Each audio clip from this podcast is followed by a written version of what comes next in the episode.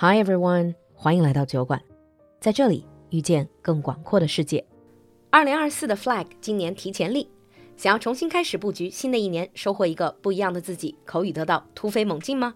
酒馆学院的旗舰小班直播口语课第二十六期正式开放，超级早鸟价报名，赶快联系小助手占位置吧。微信号是 l u l u x j g，我们在酒馆等你。Now on with the show. Hi everyone, and welcome back to Britain under the microscope. 欢迎回来，闲话英伦。Hi Alan. Hi Lulu. Hi everyone. You sound a bit nasal. I've got a little bit of a cold. Okay. I suppose it adds a, a different type of charm. Yeah. And it's a good thing it's audio. I, I don't look that great at the moment. All right. So, chit chat aside, let us get into today's topic. You know, when a lot of Chinese people, when they think about British or English drama, 就很多人看英剧的时候, I think they start with, you know, what do you call it? Big houses, servants, lords, ladies. yeah, kind of like s- sort of period drama. 哦，对，你们管那个叫 period drama，就 Yeah. 有点时代剧那个意思。So, for example, when I was watching Downton Abbey， Oh, 唐顿 yes. 庄园 and also some episodes of Miss Marple, like Agatha Christie's， 阿婆的一些都是在这种大庄园里面。 Yes. So it's of that time. It's the early 20th century. It's the era of the manor house. Mm, I thought today let's focus on that. What did you say? You called them manor houses. Well, there's lots of different names for them. You can call them manor houses, country houses, or stately homes. Manor is M A N O R. Yep. What does that mean, manor? Well, the manor was basically the big house and the land around it. 啊，就是一个像庄园这种感觉。Yeah, Yeah. so we would still say, for example, the lord or lady of the manor. By the way, statistically and realistically, how many British people still live or still own that type of manor houses? Very, very, very, very few. And it's not just, I mean, just being rich is not enough, is it? To No. own those. 据我所知，它好像是要有什么原来的那种贵族 aristocrats. Well, yes. Uh, you get some rich people that they do buy these big houses. They probably don't own much of the land around them. But the thing is, incredibly expensive to keep. And normally, if you're looking at more of a traditional manor house, it comes with a lot of responsibilities.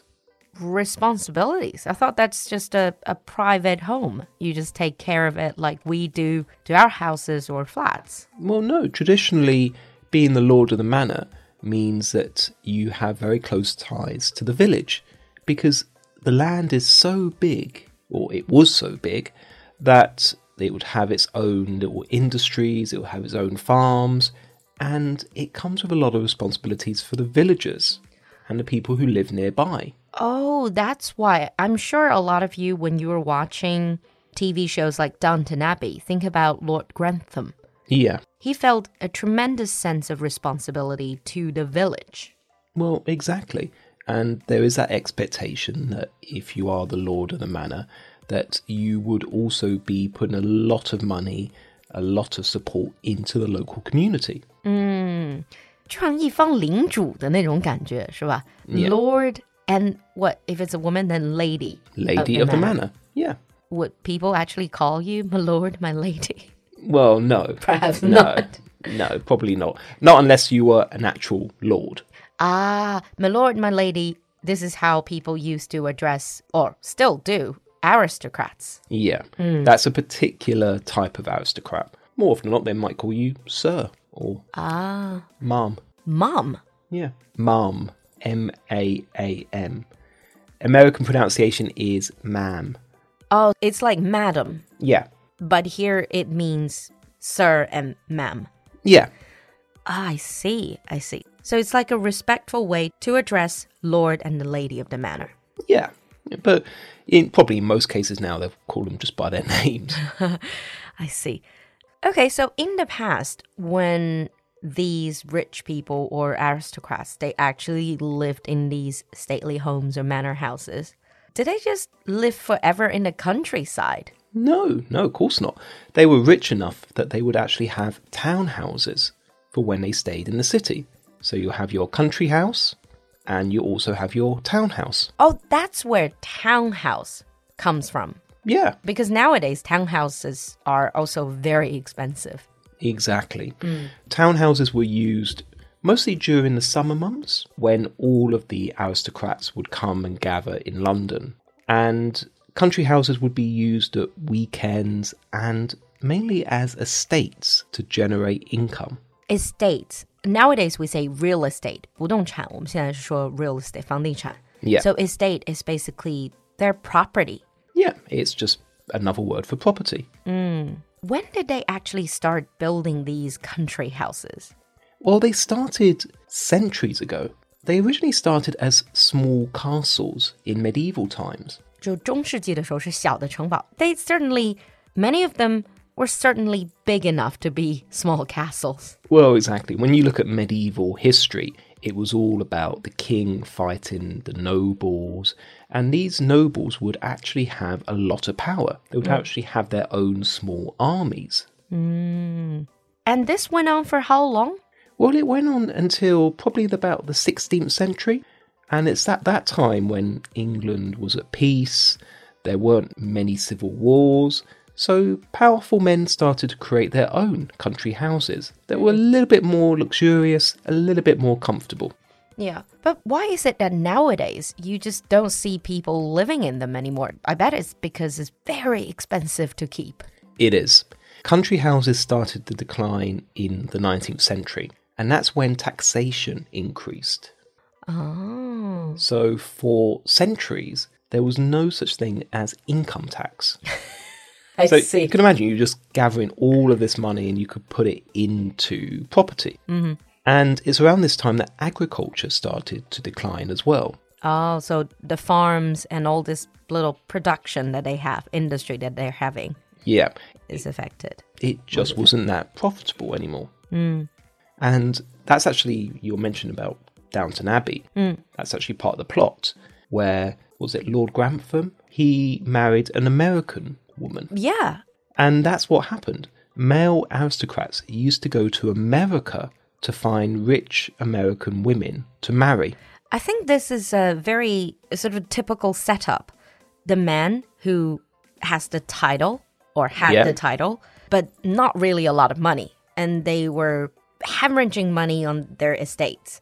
So they had to find somewhere to get the money. So they marry a woman from America with money, but not so much like title and prestige in the old world. Exactly. So it used to work out quite nicely. I would say the most famous example of this was Winston Churchill. Winston Churchill. Yeah.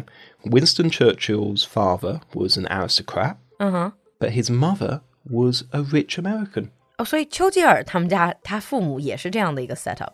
Pretty much, yeah. Winston Churchill was technically half American. I see. Hmm. Interesting factoid to know. Yeah. And I would imagine the other reason why those manor houses started to decline, you know, when you watched Downton Abbey, you saw all these servants. Yeah. It's almost like a, a company of all these serving people. Yeah. But I guess in the new world, people no longer wanted to go into this sort of service as in being called a servant, a maid, a footman. Exactly. After the World Wars, many people no longer wanted to work in these big houses. They wanted to work in other industries instead. So this became even harder for the owners. Hmm. Not only did they have to look after the upkeep of these big houses, but they couldn't even find people who were willing to work in these big houses. You can see that in Downton Abbey, the plot. Yeah. The older servants, they were really proud of what they did or Yeah. doing. They were proud to be part of the big household. But the younger servants are like, there's no way I want to be a servant forever. Well, exactly. Hmm. So, this is what happened to many of the country houses. Many were sold, and many, unfortunately, were demolished. That's a pity because a lot of them were really pretty. So they were just demolished. Yeah, in the early 20th century, many were just demolished. Hmm.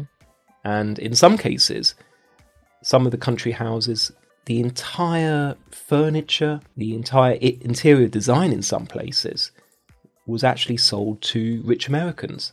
So in some parts of America, you can see entire rooms from British country houses.